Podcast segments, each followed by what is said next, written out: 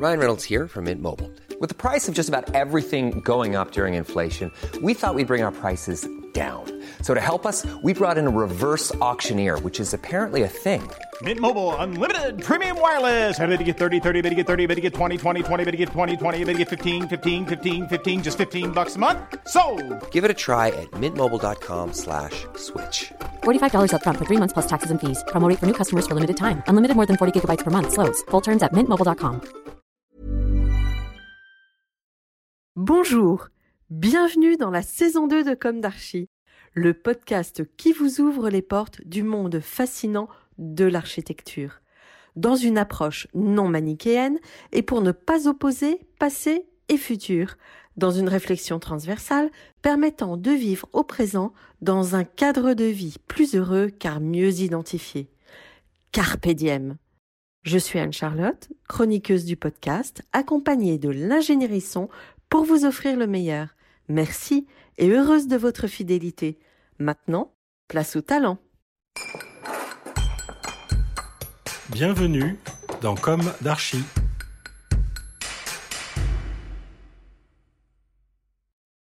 Chers auditeurs, ravis de vous retrouver aujourd'hui en compagnie d'Hervé Audibert. Bonjour Hervé Audibert, Bonjour. bienvenue dans Comme d'Archie. Vous êtes concepteur lumière et à la tête de votre atelier, Hervé Audibert. Vous avez travaillé avec des noms emblématiques de l'architecture comme Yves Lyon. Ainsi, vous travaillez à la mise en lumière du territoire, comme par exemple la Cité Méditerranée à Marseille, à la mise en lumière de l'architecture, comme par exemple le théâtre de Saint-Nazaire ou le siège de Jean-Paul Gaultier à Paris, à la mise en lumière de lieux d'exposition, comme le musée d'histoire maritime de Saint-Malo avec Kengo Kuma, la Cité de la danse aussi. Oui, la cité de la danse euh, à Pantin. Et vous travaillez l'échelle de l'objet avec le design de luminaires.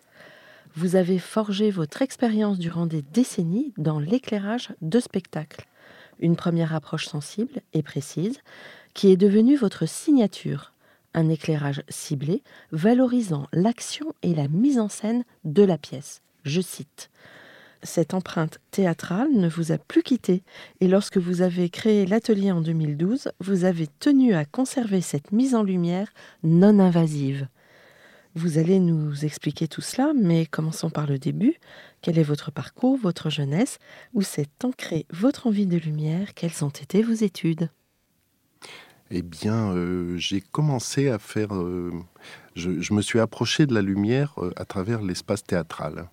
J'ai euh, fait dans les années 70 euh, une école à Strasbourg qui s'appelle euh, l'École supérieure d'art dramatique de Strasbourg et qui à l'époque formait des comédiens, des régisseurs et des scénographes, qu'on appelait décorateurs d'ailleurs à l'époque. Donc j'ai euh, entamé mes études euh, dans ce domaine-là. Mais vous Et- étiez dans quelle catégorie? Moi j'étais régisseur. Régisseur. Ça veut dire euh, le régisseur à l'époque euh, était défini comme étant la pantoufle de l'acteur, ce qui me dérangeait un peu comme image quand même. C'était Louis Jouvet qui disait ça. Et voilà, donc dans le cadre, le- l'école était couplée à un théâtre, ce qui était unique en France. Mais euh, ça veut dire qu'on on pouvait descendre sur le plateau Oui. euh, tous les jours et aller explorer, voir euh, la, la conception et la fabrication des spectacles qui se passaient euh, dans la grande salle. Et nous, on était euh, dans nos bureaux à l'étage et voilà. Donc, on, on était. Enfin, moi, je traînais tout le temps, tout le temps sur le plateau. J'étais fasciné, passionné par tout ça. Alors, qu'est-ce qui a déclenché cette envie de faire ce type d'études? Alors, euh, c'est vraiment, c'est tout à fait par hasard. C'est-à-dire que j'ai commencé à faire des études de médecine à Strasbourg. Oui. euh, qui m'ont rapidement ennuyé parce que c'était pas du tout euh, ce qui m'intéressait. Et j'ai commencé à faire du théâtre au théâtre universitaire Oui. de Strasbourg, le TUS. oui. Et là, j'ai rencontré quelqu'un qui m'a parlé de cette école que je ne connaissais pas. Alors que j'étais natif de Strasbourg, euh, je ne connaissais pas l'existence de cette école. Voilà, et je me suis présenté au concours et j'ai été reçu. Bon. Et, et pourquoi euh, n'avez-vous pas euh, pris la voie euh, de la comédie, en fait? Euh, je me sentais pas du tout une âme d'acteur. Ouais. Ah oui, non, non. Ouais. Non, ce sont vraiment des métiers très particuliers. Et euh, la lumière, moi, je mets les autres en lumière, mais je me mets pas moi-même en lumière. Ouais. Mais alors, euh, quand on fait des études de régisseur, comment on en vient à la lumière? Alors, comme je vous le disais, je me promenais beaucoup euh, sur le plateau, sur scène. Et j'ai rencontré un homme de lumière qui s'appelle André Dio, et qui est un homme euh, qui a amené la dimension lumière au théâtre. Mm. Je veux dire par là que c'est un. Il était chef opérateur, ça veut dire euh, concepteur lumière euh, euh, sur des tournages, sur des films. Euh, et il a apporté cette sensibilité dans la conception d'un spectacle. Il travaillait avec des grands noms allemands, avec, je crois, Chéreau aussi, avec Jean-Pierre Vincent, enfin voilà. Et donc, j'ai rencontré ce monsieur et je me suis pris d'affection pour lui et lui pour moi. Et euh, dans le cadre de l'école, j'ai commencé à faire euh, des stages avec lui. Et je suis parti euh, faire des, spectacles, enfin suivre son travail. Voilà. Et avec des, gens comme Planchon, tout ça, enfin voilà, qui étaient des noms à l'époque prestigieux.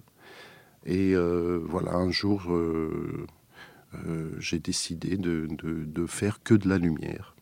Et voilà, ce qui était assez peu compatible avec l'école, parce que l'école euh, cherchait à former des gens euh, pluridisciplinaires en régie, donc euh, répondant à toutes sortes de technicités. Et puis moi, euh, je dois dire que c'est vraiment la lumière qui m'a passionné. Oui. Donc, Mais j'ai du coup, l'école. Ouais, vous- sans, sans être diplômé, en fait, c'est Oui. ça Vous vous êtes... J'irai même plus loin. Alors, je peux vous raconter l'histoire, c'est qu'en fait, je me suis fait virer de l'école parce que je ne faisais que de la lumière et que le directeur de l'école m'a dit ben, si tu fais de la lumière, tu vas la faire ailleurs. Et d'ailleurs, ton dernier stage, tu te le payes toi-même. Et puis l'année prochaine, c'est pas la peine de revenir. Voilà. Voilà pour l'anecdote. hein. Mais euh, ça m'a été d'un grand secours parce que habitant Strasbourg, voilà, je suis monté à la capitale euh, dans des conditions euh, évidemment euh, Très précaires. précaires Hmm. où j'avais ni boulot, ni appart, ni rien. Quoi. hein. Je- Donc voilà, je me suis fait héberger chez l'un, chez l'autre. Et puis petit à petit, je me suis fait un réseau et, et j'ai commencé à travailler euh, au théâtre et en lumière. Alors, pour quel théâtre? Enfin, Vous avez réussi à, à creuser votre sillon Oui, alors, alors a priori, j'ai rencontré beaucoup de gens au Ouais. TNS Ouais. euh, qui sont devenus des, des amis et des gens avec qui j'ai commencé à travailler. Donc André Engel, euh, un des premiers spectacles que, je sois parti faire, d'ailleurs comme assistant d'André Dio, euh, c'était Prométhée Portefeu au festival de Nancy du temps de Jack Lang. voilà, enfin, vous voyez, c'était hier, quoi. Et euh, voilà, et c'était un spectacle extraordinaire où euh, André euh, Engel avait transformé Prométhée en un terroriste qui avait mis le feu, voilà, etc. Donc c'était un spectacle qui se passait en plein air à 5 heures du matin. et le, le public patientait jusqu'à 5 heures du matin, était embarqué dans des camions militaires et on les emmenait à une dizaine de kilomètres de Nancy où on les débarquait dans un. on, avait travaillé sur le carreau d'une mine euh, et on avait reconstruit une ville en ruine là-dedans. Et donc le public arrivait, il faisait nuit encore avant le lever du jour. Et euh, on les lâchait sur un chemin et il y avait du feu partout, des voitures en flammes, des bâtiments en flammes, ça. Et on emmenait le public, on le dirigeait jusqu'à un endroit particulier où, euh, au sommet du- d'une maison, il y avait euh, Prométhée qui, qui haranguait la foule, euh, comme le terroriste qui avait nettoyé la ville par le feu. Mhm. Voilà, et, et ça se passait, oui, à 5 heures du matin, puis arrivait un hélicoptère qui était le préfet de région et qui était Hermès, et qui éteignait le feu d'une apposition d'une main. Et euh, puis voilà, euh, il y avait évidemment différentes choses qui se passaient. Et puis, à un moment donné, il y avait même un aigle qui se jetait sur Prométhée, qui lui dévorait le foie. Euh, il y avait eu un, tout un, un dressage de l'aigle, etc. C'était très très difficile.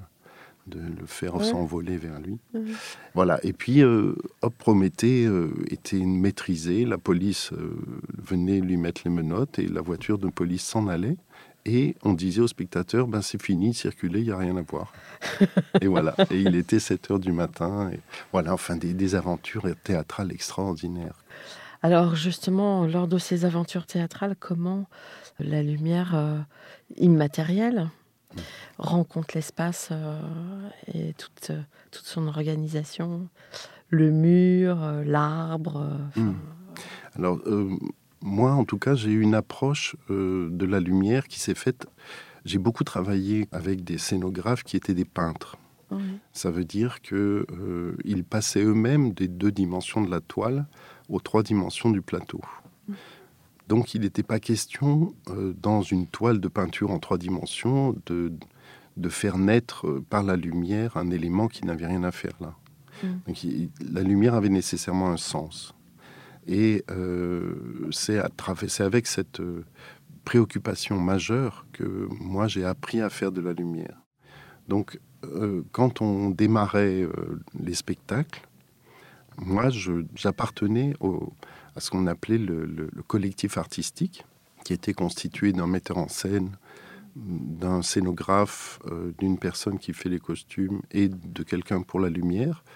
Euh, et on, travaillait tous ensemble tout le long des répétitions, qui à l'époque duraient entre deux et trois mois. Ça veut dire on avait vraiment le temps de, de s'immerger complètement dans le texte. Et le texte était le fil rouge, c'est-à-dire que chaque intervenant s'appropriait le texte et euh, en faisait une interprétation dans son propre médium. Voilà. Donc moi, je racontais le texte avec la lumière. C'était ça ma préoccupation. Et, et, c'est vrai que ça nécessite un, temps d'immersion important. Je veux dire par là qu'aujourd'hui, en deux semaines, euh, on n'a pas le temps de faire cette immersion. Et aujourd'hui, on monte un spectacle en deux semaines parce qu'il n'y a pas d'argent et qu'on ne peut pas payer pendant trois mois une équipe artistique à, à, pas produire et à pas, comment dire, recevoir du public. Quoi. Donc finalement, vous, avec la lumière, vous aviez euh, pour euh, rôle d'accompagner l'imaginaire. Oui, oui, oui. Et puis on était de, de vrais euh, compagnons de jeu. Je veux Ouais. dire par là que la lumière naissait en même temps que le jeu des acteurs, Ouais. des comédiens. Et les acteurs, comédiens, s'appuyaient sur la lumière. En tout cas, moi, je travaillais en intime collaboration avec eux, évidemment avec le metteur en scène, tout ça. Mais euh, moi, je bossais beaucoup par contraste. Et euh, voilà, et les acteurs entraient en lumière Mhm. ou pas, Mhm. suivant leurs désirs et suivant leur jeu. Et voilà, on était à ce moment-là vraiment des, des compagnons de jeu. On devenait des compagnons de jeu, oui. Mhm. Alors qu'est-ce qui vous a fait entrer dans cette voie euh, de travail avec les architectes et de confronter finalement l'immatériel avec l'hypermatériel? Ouais. Euh, C'est une- pour des questions financières ou... Enfin, vous avez anticipé sur justement la mutation Mm. euh, des pratiques et parce que Oui. Alors Ouais. j'ai été bien heureux parce qu'effectivement, euh, j'ai quitté moi l'univers théâtral, enfin partiellement. Je veux dire par là que je continue de faire euh, la lumière de spectacle. hein. C'est vraiment une, une source euh, de réflexion indispensable à ma pratique aujourd'hui. oui, Euh, mais à l'époque, euh, j'ai quitté cet univers parce que euh, je produisais beaucoup, beaucoup. Ça veut dire que j'ai beaucoup travaillé aussi à l'opéra.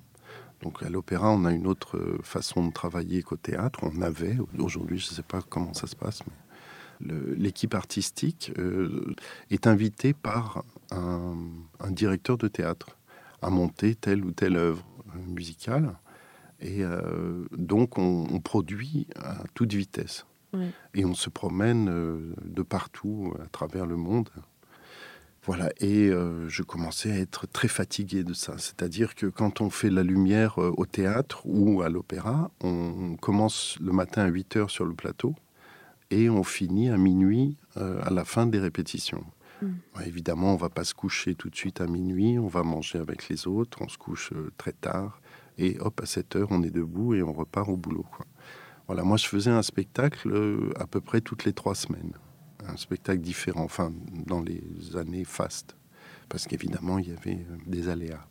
Mais dans les années fastes, je faisais une, une quinzaine de spectacles par an. Oui. Euh, voilà, et j'enchaînais les choses. Alors, d'une part, j'avais plus le temps d'inventer, oui. et j'avais euh, l'horrible sensation de reproduire des choses que je savais faire, euh, qui n'avaient plus d'intérêt pour moi. Et, et, puis, et puis voilà, une fatigue globale très importante. euh, voilà. Et puis les, les villes dans lesquelles je travaillais, je n'en connaissais que le trajet entre l'hôtel et le théâtre. Et a priori de nuit, parce que voilà, enfin, euh, c'est une vie d'une abstraction euh, terrible, avec euh, bon voilà toutes sortes de, de difficultés euh, au quotidien. Hmm. Donc, j'ai eu le bonheur et la chance de rencontrer un architecte qui s'appelle Alberto Catani, qui avait travaillé sur le théâtre de la colline. Oui. Je suis allé travailler au théâtre de la colline, euh, voilà, à l'occasion d'un spectacle. Puis on s'est rencontrés. Et lui, il travaillait sur tous les cinémas UGC à l'époque. Et il m'a proposé euh, euh, de travailler avec lui sur euh, le premier qu'on ait fait, c'était le cinéma Saint-Eustache Oui. à Paris, le cinéma UGC. Et euh, voilà. Mais à l'époque, euh, évidemment, je continuais à faire euh, que du spectacle. Et petit à petit, ça m'a séduit, ne serait-ce que la sédentarité Oui. était une chose à laquelle... Oui, de retrouver un équilibre de vie. Oui, oui, Mm. oui, oui, Mm. oui, oui, absolument. Et la mise en lumière d'un cinéma, comment ça se passe? Vous pouvez nous révéler des petites choses? Oui. Alors, euh, moi, je, m'appuie, enfin, quand je travaille en architecture, je m'appuie beaucoup sur l'architecture elle-même, évidemment, et donc sur la complicité avec l'architecte dans la mesure du possible. Alberto euh, Catani était quelqu'un qui fréquentait beaucoup les théâtres, etc. Donc, on avait une espèce de complicité comme ça sur le fond. Euh, et donc, moi, je voulais mettre en scène les spectateurs. Voilà. Euh, avec euh, un écran évidemment qui est euh, l'objet de, comment dire qui apporte, qui amène les spectateurs là. Et je voulais que la salle dans laquelle on les reçoit soit un écrin pour eux. Voilà. Donc je, mettais en valeur l'espace en essayant d'abstraire les contours. Ça veut dire que avec des histoires de contre-jour, etc. Et on arrivait comme ça à, à avoir à donner une identité spécifique à chaque salle. Des lumières euh, froides, des lumières chaudes des- Ah, beaucoup de lumière chaude. Moi, la lumière froide en intérieur, c'est euh, une lumière que j'utilise avec parcimonie parce que j'ai envie de, de- de chaleur et de. de- et c'est d'ailleurs une lumière que j'exporte à l'extérieur aussi. Et aujourd'hui, d'ailleurs, de plus en plus, euh, les normes euh, Oui, vont vers ça. Oui. Ouais. Parce qu'on a des meilleures qualités de rendu de couleur, par exemple. Ouais. Et puis, on a aussi des, des- une chaleur euh, que j'appelle domestique dans l'espace urbain qui me semble indispensable. Euh, alors, on va revenir à vos projets, mais je vais vous poser la question récurrente de Comme d'Archie, qui est est-ce qu'aujourd'hui, vous avez le sentiment d'avoir accompli ce que vous imaginiez à la sortie de l'école? Alors, comme je vous l'ai dit, la sortie de l'école, elle a été un peu, Oui, mais je- brutal, on va dire. un peu brutale, donc je n'imaginais pas grand-chose à l'époque. Euh, et aujourd'hui, euh, comment dire, j'aime beaucoup le, le trajet que j'ai fait parce que euh, il a été, comment dire, dicté par un plaisir immense de, de- de réaliser les choses. D'abord, de faire la connaissance, de découvrir la lumière, qui est un, un objet enfin, que moi je, je manipule avec euh, beaucoup de plaisir. Et puis voilà, après le, le- mon trajet, euh, ma foi, euh, me, me- enfin, j'aime beaucoup les, les projets sur lesquels je travaille, j'aime beaucoup, beaucoup de projets sur lesquels j'ai travaillé. Voilà, oui, globalement. euh, Vous êtes passionné. Oui, oui, Mhm. oui. Ouais. Oui, oui, et puis, euh, oui, j'aime ça. Et je- j'essaye de. J'interviens pas mal euh, dans une école d'archi et de design à Grenoble. Et euh, ouais, je leur parle euh, comme ça de la lumière. Et Mhm. d'ailleurs, il y a beaucoup de gens qui viennent faire des stages chez moi à l'issue de ça. Enfin voilà, bref, la lumière, c'est c'est quand même ouais, un révélateur. Bon. On va, on va reparler de cette symbolique forte. Mais euh, pouvez-vous nous raconter maintenant l'histoire de vos projets, euh, projets liés à l'architecture? Alors l'histoire, oui, oui. Alors évidemment, enfin, c'est-à-dire que moi j'ai une façon d'aborder le projet qui est euh, toujours liée à cette empreinte théâtrale. Ça veut dire que d'abord, ça se passe de manière collective, collégiale. C'est-à-dire que j'essaye de, répondre à la demande ou à l'attente de l'architecte en portant une dimension supplémentaire à son œuvre. C'est-à-dire que euh, la lumière euh, sert à révéler un espace euh, qu'on ne connaît peut-être pas dans la lumière diurne, ça veut dire solaire. Voilà, on peut apporter une identité différente à l'architecture en fonction de la perception qu'on en a de jour et de nuit. Et moi, cette histoire-là me plaît beaucoup. Ça veut dire qu'on va chercher du sens dans les recoins et cette chose-là euh, apporte une dimension euh, que seule la lumière peut apporter. Mhm. Euh, voilà. Après, je, donc, on a, par exemple, quand on a travaillé sur le Centre national de la danse, c'était il y a quelque temps, avec Claire Guiès et Antoinette Robin, ils m'ont demandé de faire la lumière de la façade. Et moi, plagier la lumière du soleil, je, ça m'intéresse pas. Enfin, ça, je ne sais pas ce que je peux apporter, quoi. Donc, je me suis appuyé, bon, voilà, sur des, perceptions et des, travaux théâtraux que j'avais eu l'occasion de faire, et j'ai tout euh, révélé en contre-jour. Ça veut dire que j'ai éclairé l'intérieur du bâtiment, qui en plus mettait en valeur euh, les façades de calice, qui sont euh, des masques de béton très bien dessinés. Et donc, on a révélé l'intérieur du bâtiment à l'aide de couleurs la fable que je m'étais racontée moi, c'était que il y avait une culture de, danseurs qui venaient alimenter ce bâtiment toute la journée, et, j'avais envie que la nuit on sente cette pluralité euh, culturelle.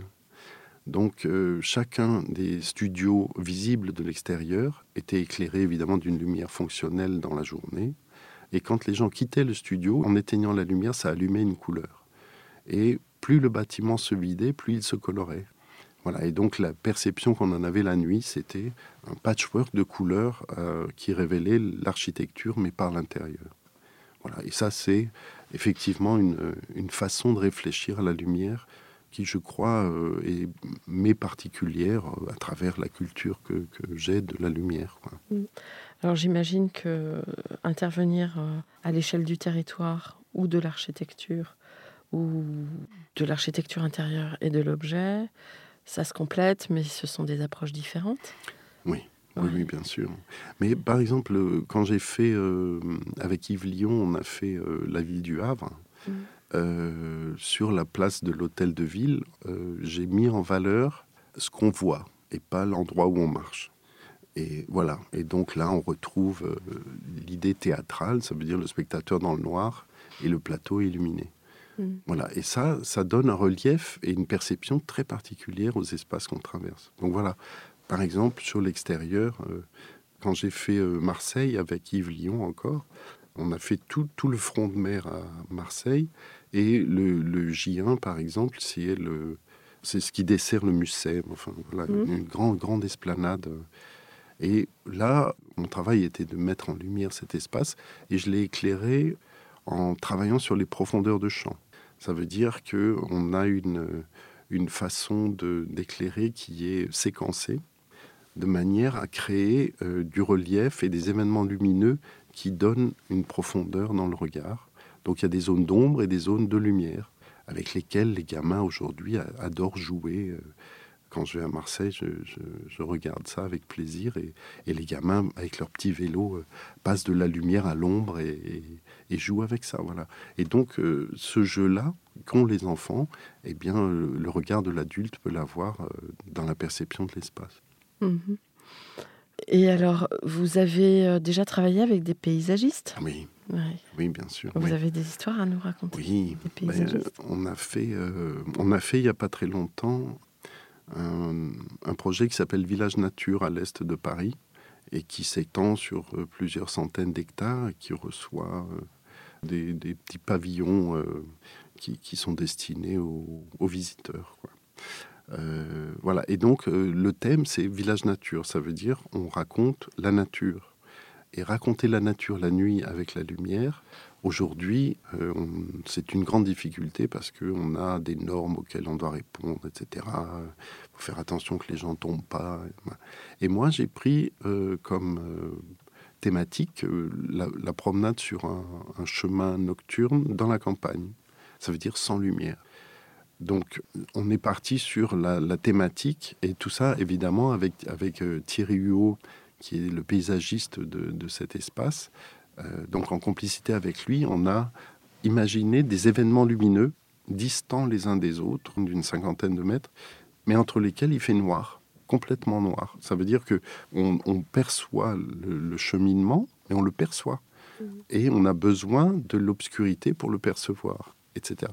Donc voilà, et, et- et j'ai une, une, une grande attention à, à la perception du noir. Ça veut dire que on a dessiné pour ça euh, des objets lumineux parce que effectivement on travaille beaucoup comme ça aussi, c'est-à-dire on, on dessine les objets lumineux, on a fait des roseaux, euh, des, des pissenlits, etc., qui viennent jalonner, jalonner le- l'espace, mais qui ne distillent pas de lumière ou très peu, hein, qui sont des repères comme ça dans la nuit, et euh, ce qui permet d'avoir une perception complète de la voûte céleste, du ciel, la nuit et, et des étoiles.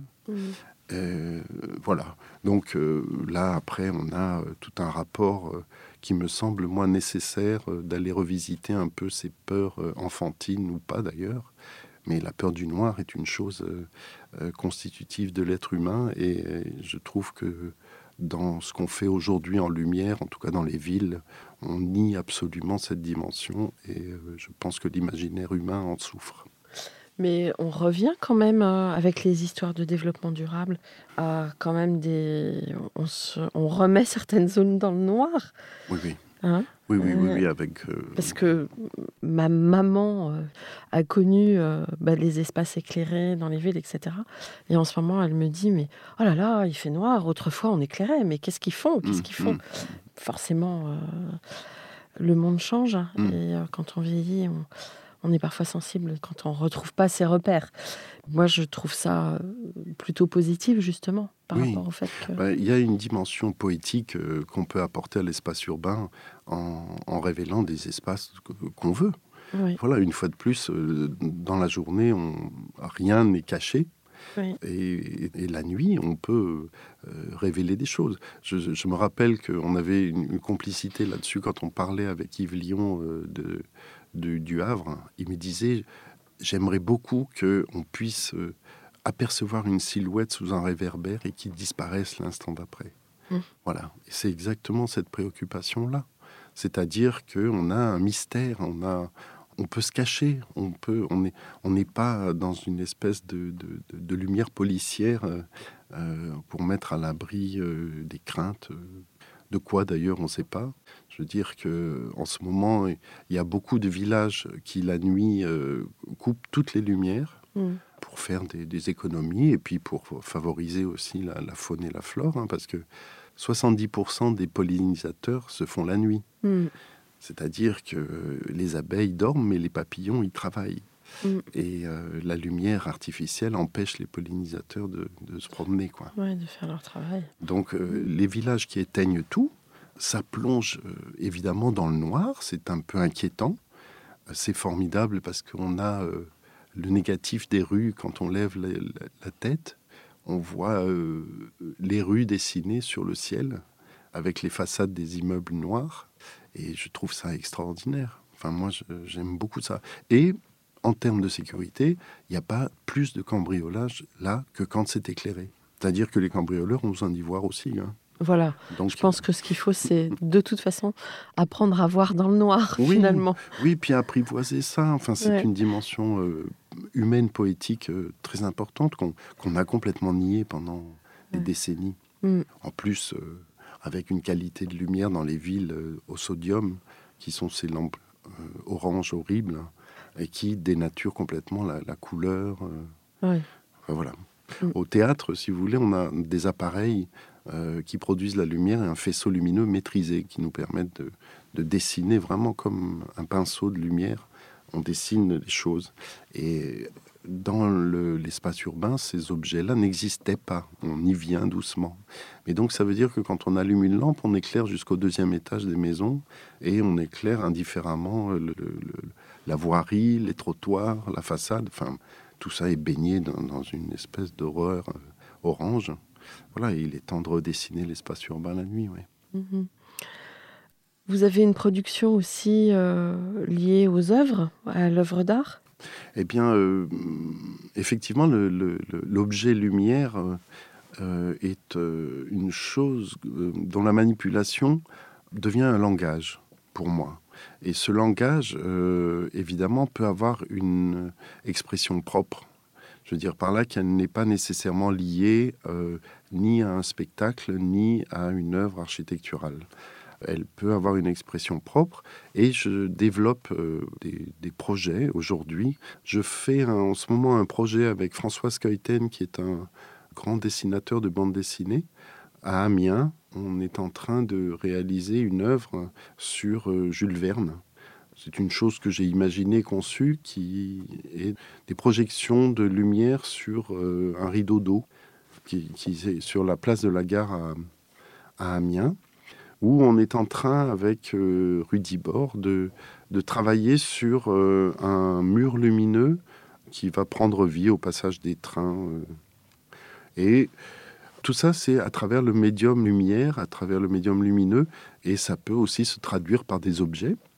Euh, j'ai dessiné avec un ami, euh, Laurent Bolini, un luminaire en hommage à Calder, qui est constitué de deux branches euh, motorisées qui bougent de manière aléatoire, comme si le vent les poussait. Voilà. Enfin voilà, on a toutes sortes d'expressions, évidemment tout ça passe par la lumière, mais n'est pas exclusif de la lumière. Et vous avez des fabricants de luminaires qui, euh, qui diffusent vos créations?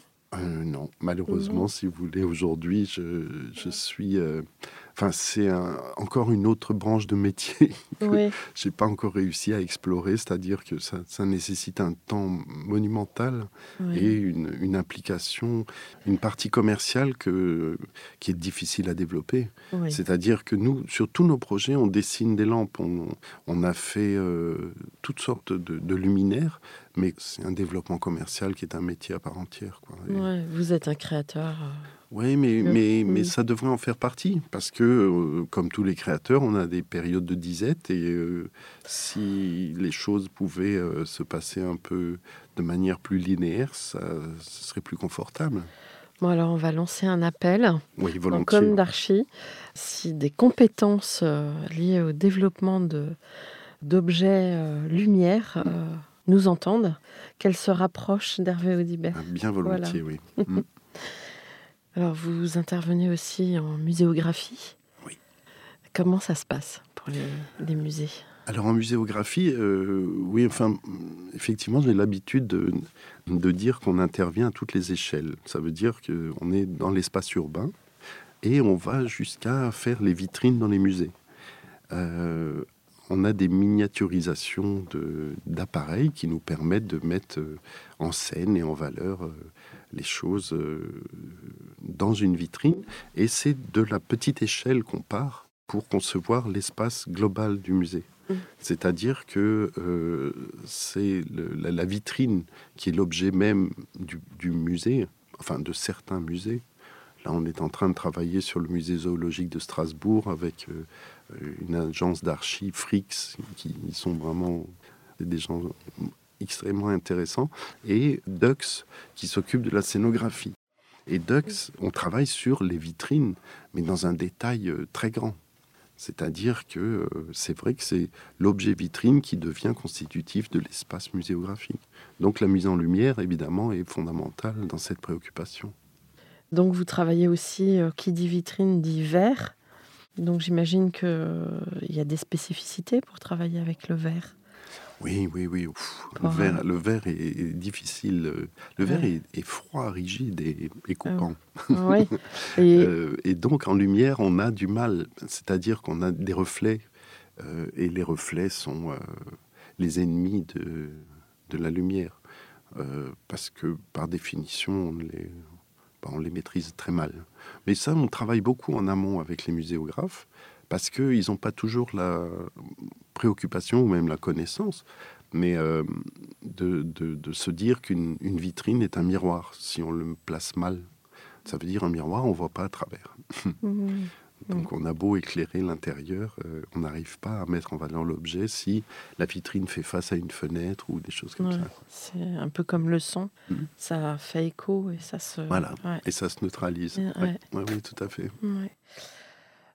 Tout à l'heure, euh, donc avant de prendre la parole, on, parlait de vos projets emblématiques.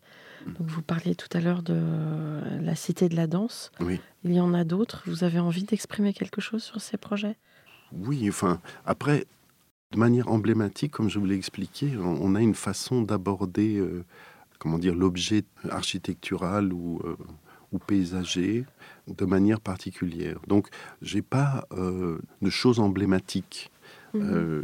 j'ai une diversité de projets sur lesquels on a raconté des fables, où on sait raconter des fables. Par exemple, on a fait avec Jacques Ferrier Grand Central, à côté de la gare Saint-Lazare. Et on s'est attaché au thème euh, de la gare Saint-Lazare. Enfin, plusieurs choses. Mais le, thème de la gare Saint-Lazare, c'est le, thème de la lumière euh, graphique qui reprend les rails. Mmh. Voilà. Donc on a raconté les rails dans tout le bâtiment, avec évidemment des interprétations diverses et variées. Et euh, sur la façade, on a raconté euh, les impressionnistes qui prenaient la gare Saint-Lazare pour euh, filer vers la Normandie. Voilà, et on a, on a fait, on a transformé avec Jacques, hein, enfin, en, complicité, une mise en lumière de la façade qui reprend un des tableaux emblématiques de Monet qui est sur la gare Saint-Lazare, avec des, des, températures de couleurs, voire des, nuances de couleurs qui vont du bleu euh, lié à la gare au euh, coucher de soleil euh, sur l'ouest. voilà. Voilà, si vous voulez. Et, chacun de nos projets a comme ça une, une, histoire, en tout cas dans notre façon de l'avoir abordé. Donc en fait, par rapport à, à, ce dernier travail là que vous citez, au lieu de mettre une reproduction d'un tableau, vous avez travaillé sur des ambiances. Oui. Hein, oui, oui, absolument. sur des atmosphères. Ouais. Et, euh. puis, et puis, sur la, si vous voulez, toutes les, sources de lumière qu'on utilise, euh, là, je vous parle de, lumière graphique. Ça veut dire des traits lumineux. Et ce sont ces traits qui produisent la lumière. Je veux dire par là que ce n'est pas un décor qu'on vient plaquer sur une lumière fonctionnelle. Mm. On a fait, par exemple, euh, un, très grand centre commercial à Nice qui s'appelle Cap 3000 avec Patrick Join qui s'occupait, lui, de l'architecture intérieure. Et Patrick souhaitait qu'on puisse évoquer ce centre commercial est à proximité du Var, le Var étant un cours d'eau qui, qui, coule là.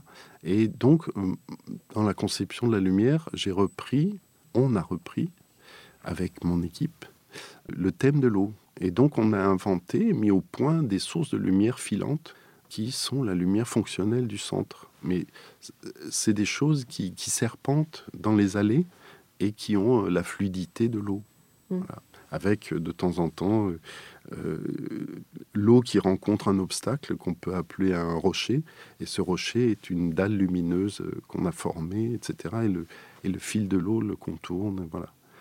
D'accord. Et alors, vous travaillez forcément dans un esprit durable. Donc, euh, au niveau de la consommation, euh, la mise en œuvre de tout ça. Bien sûr. Comment ça se passe par rapport à l'écologie? Ben, On a une vraie préoccupation euh, en termes de, consommation d'énergie. Mais de toute façon, aujourd'hui, on, utilise de la LED partout. Oui. Voilà. Donc, en, gros, si vous voulez, ce, thème-là est, intégré de fait. C'est plus un sujet finalement ça en est un, parce que, parce que même là-dedans, on essaye de faire des, des prouesses pour faire des économies aussi. Je veux dire, on est en train là de travailler euh, à Saclay sur un bâtiment, euh, les noms m'échappent, mais euh, un bâtiment négatif, je crois. Enfin bref, en, termes de consommation d'énergie. Mm, mm. Et, voilà, et donc là, la lumière qui est fonctionnelle. Doit être néanmoins, euh, doit dessiner un, un- un espace, un environnement, un, un univers dans lequel les gens vont se mouvoir. Donc on ne peut pas se satisfaire de faire de la lumière fonctionnelle. Mhm. Donc il faut prêter la fonctionnalité Mhm. au dessin de l'espace et le tout dans des, dans des consommations très très faibles. Mhm.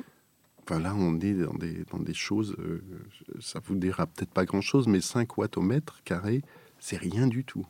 Voilà. C'est une préoccupation qu'on a en intérieur, en extérieur, euh, de manière évidente aujourd'hui. Enfin, on peut pas y échapper, quoi. Comment est composée votre équipe? Alors, mon équipe, euh, nous sommes aujourd'hui 6 dans notre euh, agence, atelier. J'ai quatre personnes qui sont issues d'écoles d'art. Ce sont des gens qui n'avaient pas d'expérience dans la lumière. En Ce fait, sont- c'est vous qui les avez façonnés. Ouais. Il y, a, il y a une technicité nécessaire, donc euh, il y a une personne qui est très forte dans, dans ce sens-là, parce qu'on a toutes sortes de choses, de calculs à faire dans, dans tous les sens. Mais j'avais envie que les gens aient un imaginaire. Donc euh, je les ai euh, recrutés sur la base de cet imaginaire. Leur qui est pas du tout, ouais, mais qui n'est Mm. pas du tout lié à la lumière, a priori. Mhm. Alors s'ils sont venus me voir, c'est que ça les intéressait. Mais euh, voilà. Et à partir de là, on travaille tous ensemble. Ça veut dire que sur tous les projets, on est, euh, on fait un travail collégial. Alors il y a un responsable de chaque projet, mais dès qu'on rencontre de- euh, ou un, un souci de, de résolution d'un problème ou de conception, on, en parle tous ensemble. Mhm. Et l'imaginaire collectif fonctionne, voilà, comme au théâtre, quoi. Vous travaillez euh, en 3D, enfin, vous avez avec des logiciels. Oui. euh, Oui, oui, on a toutes sortes de logiciels, effectivement, euh, très sophistiqués. tous les logiciels mhm. de calcul d'éclairement, on a tous les logiciels de- d'architecture, de dessin Ouais. industriel, de dessin. Et puis on a voilà toutes les, les 3D possibles on- pour pouvoir tourner, retourner tous les espaces dans tous les sens. Quoi. Donc, euh, quelque part, vous êtes un peu magicien et, et atypique. en fait, vous avez un profil très atypique. Vous vous êtes construit euh, dans. Mais je crois qu'aujourd'hui, dans les gens qui font de la lumière, il me semble qu'il y a pas mal de gens issus du- de l'univers théâtral ou spectacle en tout cas. Oui. Euh, C'est de- une bonne école, en fait. Oui, oui. Oui, mais oui, parce qu'on on manipule, le- on manipule l'objet lumière euh, au quotidien. Comme je vous disais, le matin, euh, quand on est au théâtre, on, travaille le matin sur la mise en place des effets lumineux qu'on va utiliser l'après-midi et le soir en répétition. Et s'ils ne sont pas satisfaisants, le lendemain matin, on les démonte, on en remonte d'autres, etc. Donc on manipule tout ça d'une manière extrêmement euh, courante. Et euh, ce qui fait que moi, aujourd'hui, quand je- j'imagine euh, un espace que j'illumine, que je mets en lumière, eh bien, je sais exactement où mettre quelle source pour obtenir cette image.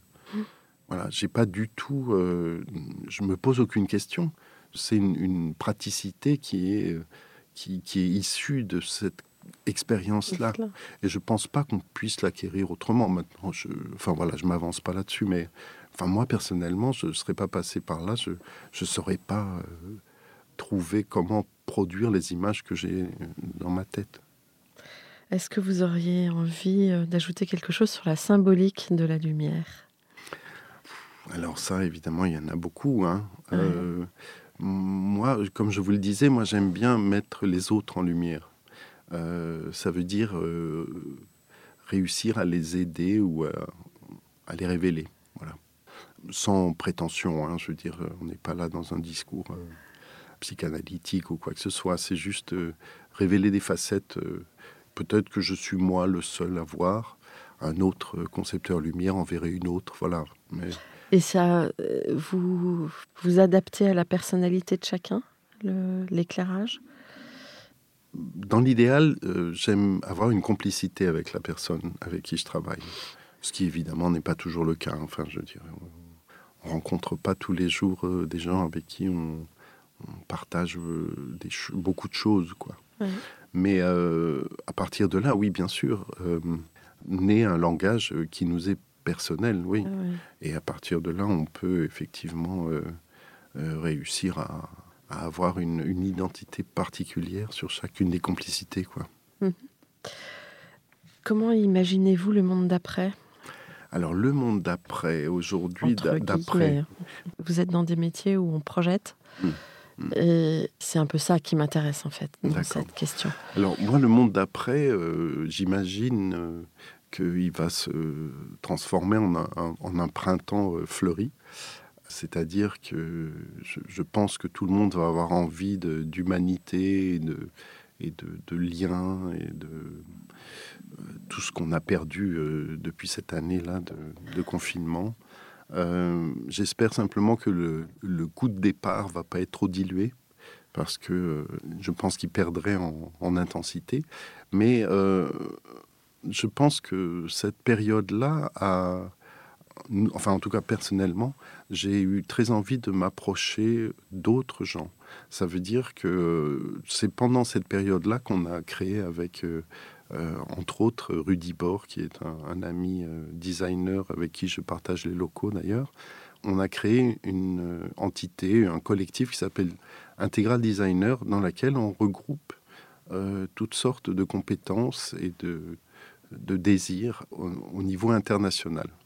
Donc on a des gens qui font du paysage, on a des graphistes, on a des architectes, on a un fontainier, on a, enfin voilà, on a, on s'est créé en collectif et on a très envie de faire exister cette euh, complicité au cœur du travail et de proposer nos services complices à des maîtres d'ouvrage.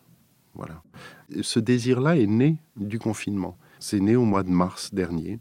Et euh, on s'est dit, mais qu'est-ce que c'est que cet isolement dans lequel on est chacun euh, cloîtré? Et on a eu besoin comme ça de, de, créer des passerelles entre nous et au niveau international. Et voilà, on, est en train là de, postuler. On, vient de postuler pour euh, euh, un projet à Ottawa. On est, enfin voilà. Et donc on, est un, collectif d'une quinzaine de, personnes et de métiers différents, et on se présente et on se propose comme euh, une, entité humaniste. Voilà. c'est chouette. Quel conseil donneriez-vous aux étudiants? Parce que ça tombe bien, vous alors, les vous transmettez Oui, les étudiants. Euh, enfin, là, je, vous parlais tout à l'heure de, ce que je fais à Grenoble. Ils sont dans une souffrance là terrible. Euh, euh, aujourd'hui, les, étudiants sont en très mauvais état.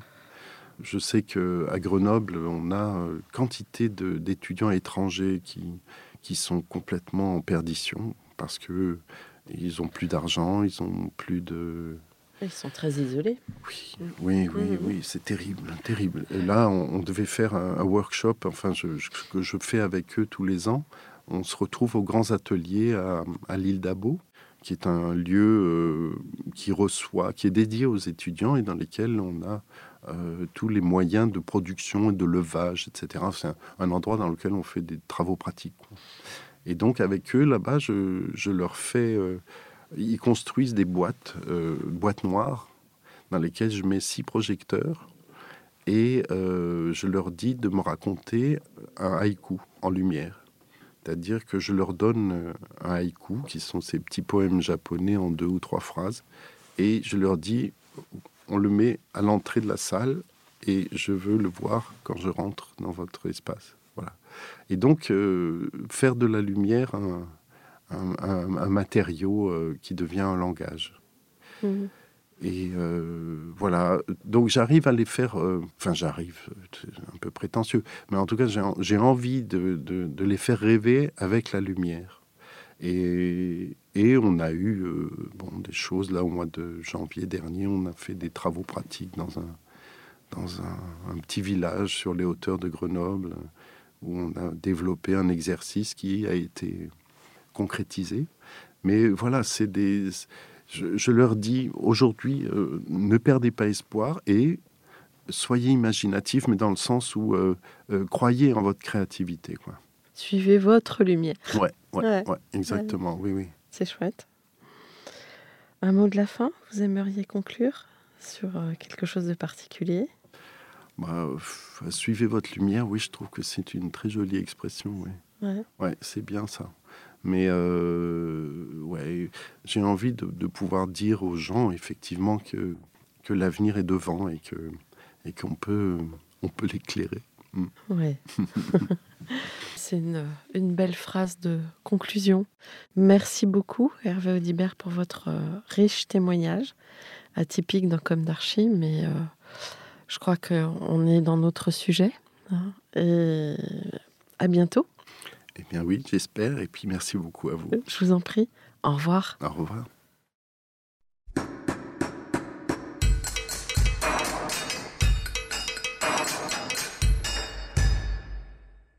Chers auditeurs, merci pour votre écoute. N'oubliez pas de retrouver nos sujets en avant-première sur Instagram à l'adresse C-O-M-D-A-R-C-H-I podcast.